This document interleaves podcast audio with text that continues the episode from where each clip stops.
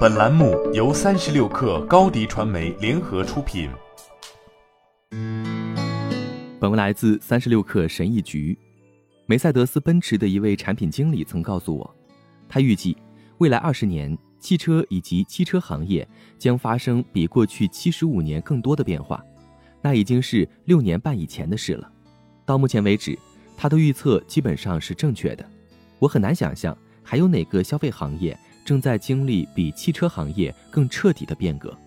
第一次汽车革命是电气化，在环保条例的鼓励下，再加上埃隆·马斯克创办的电动汽车巨头特斯拉引领的竞争，大多数行业制造商都计划放弃其标志性技术——燃气发动机，转而采用电动马达和电池。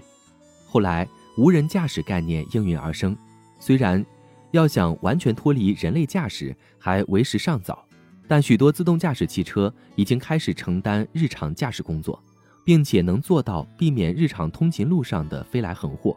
美国电动汽车初创公司菲克斯最近推出了一款 Ocean SUV，这款车型的仪表板上有一个17.1英寸的超大屏幕，这个屏幕还可以从纵向模式旋转到横向模式，即所谓的好莱坞模式。以便在停车时可以观看电影和玩游戏。汽车行业日新月异，我一直期待着参观洛杉矶车展，它是世界上最大的车展之一。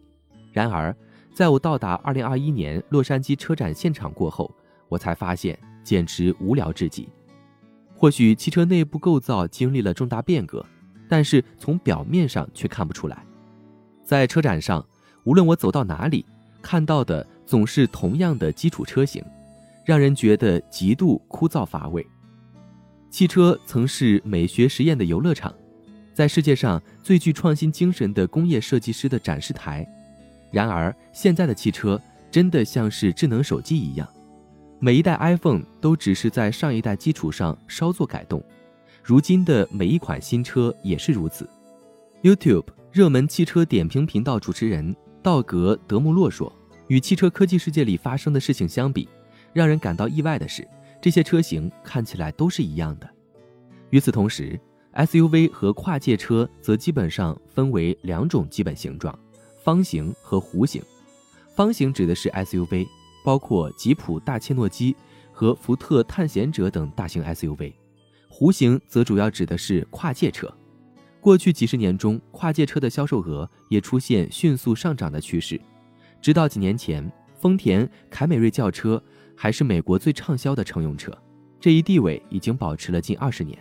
随后，凯美瑞就被跨界车挤下了宝座。截至十月，丰田的 RAV 四荣放是二零二一年全美最畅销的跨界车，与之相似的本田 CRV 则紧随其后。汽车制造商一直在逐步退出轿车市场。二零一八年，福特公司表示。即将在美国市场停止生产轿车。市场调研公司 IHS 马基特的汽车分析师斯蒂芬妮·布林利表示，2021年 SUV 和跨界车销量将共占美国汽车销量总量的近55%，皮卡预计将再占18.4%的市场份额。换句话说，今年售出的乘用车中，几乎每四辆汽车中就有三辆是皮卡、跨界车或 SUV。许多原因导致了这些汽车的千篇一律。由于安全法规和空气动力学的限制，汽车制造商几乎没有实验设计的空间。而更大的限制则是客户需求，大家都更喜欢内部空间宽敞、视野比较宽阔的车型，就给人一种是自家客厅或如登宝座的感觉。据布林利和汽车行业的相关人士预计，即使汽车的其他一切元素都发生了变化。消费者的偏好仍然会保持不变。特斯拉有一款非常受欢迎的车型 Model Y，这是一款外形非常传统的跨界车。当福特决定与特斯拉展开激烈竞争时，他后来推出的也是一款跨界车，新款野马 Match E。这款车型看起来酷似 Model Y，但与福特以前制造的任何野马汽车都不一样。布林利预测，到2025年。SUV 和跨界车将占汽车销量的百分之五十九，皮卡将占近百分之二十。这意味着，届时售出的每五辆汽车中就有四辆是皮卡、跨界车或 SUV。如今，该行业最大的创新主要依赖于硅谷在电池、摄像头、网络和人工智能等方面的进步，我为此感到兴奋。但同时，我只希望面对变革时，汽车企业可以勇敢创新，不要丢失其初心、灵魂和个性。好了，本期节目就是这样，下期节目我们不见不散。